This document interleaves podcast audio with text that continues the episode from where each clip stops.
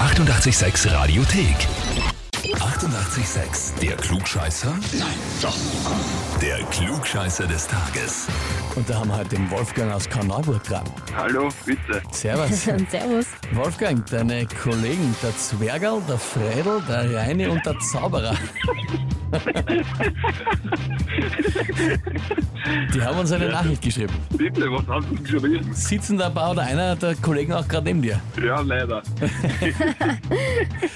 Sie haben uns geschrieben, wir möchten den Wolfgang zum Klugscheißer des Tages anmelden,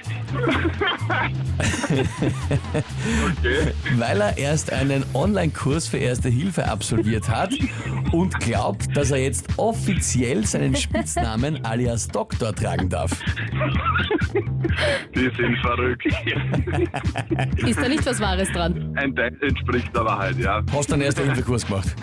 Den habe ich gemacht, online. Sehr ja, gut. Bin ganz stolz darauf. Sag einmal, wer jetzt daneben dir sitzt, weil sie so furchtbar hat die ganze Zeit. Ja, das dürften zwei derjenigen sein, die euch da kontaktiert haben. Und die heißen wie? Zwergerl, Fredel, Reini oder Zauberer? Äh, Der Fredel und der, der Fitzi sind hier. Die anderen sind nicht jetzt anwesend. Okay, okay, käme aus. Na gut, dann liebe Grüße mal an die zwei und dann an alle anderen auch. Und dein Spitzname ist also der Doktor, oder wie? Ja, ich habe mehrere, aber das ist einer davon. Aber nur im Spitznamen oder bist du auch Doktor in irgendwas? Nein, ich bin kein, kein Doktor, also das ist nur der Spitzname. Außer halt im generellen Wissen fürs Leben. Ne? Genau. Genau so ist es. Na gut, Wolfgang, dann gehen wir's an. Äh, Ich nehme an, du stellst dich der Herausforderung. Ja, ich stelle mich natürlich. Natürlich, na dann legen wir los. Und zwar, heute ist der 120. Geburtstag des italienischen Physikers und Nobelpreisträgers Enrico Fermi. Der war maßgeblich am Manhattan Project beteiligt und äh, hat auch den ersten Kernreaktor zum Laufen gebracht. Nach ihm benannt ist das sogenannte Fermi-Paradoxon. Die Frage ist, worum geht's da? Antwort A. Es geht da um die Frage, warum wir eigentlich noch kein intelligentes außerirdisches Leben entdeckt haben, wenn das Universum eigentlich voll davon sein müsste. Antwort B, genau das Gegenteil. Es geht um die Frage, warum menschliches, intelligentes Leben überhaupt existiert, weil das müsste nach den natürlichen Gegebenheiten rundherum eigentlich unmöglich sein. Oder Antwort C, es geht beim Fermi-Paradoxon um eine Berechnung zum Wirkungsgrad von Kernreaktoren, der nach seiner Theorie bei 102% liegen müsste. Ich nehme die Antwort C. Keine Ahnung, ist ein reines Ratespiel.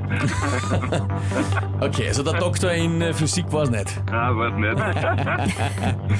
Okay, Antwort C, das was am naheliegendsten ist, als Kernphysiker Ja, hat wird er was. wahrscheinlich nicht sein, aber Ja, ja. Okay, lieber Wolfgang, dann frage ich dich jetzt nochmal, bist du dir da wirklich sicher? sicher nicht, aber ich bleib bei Antwort C. Du bleibst dabei. Ja. Okay. Naja, also was soll ich sagen? Der Titel Doktor, das ist dein Spitzname, aber kein Titel. Der Titel Klugscheißer des Tages, der wird's leider auch nicht, Wolfgang. Okay. Au, weh, au, Antwort weh. A.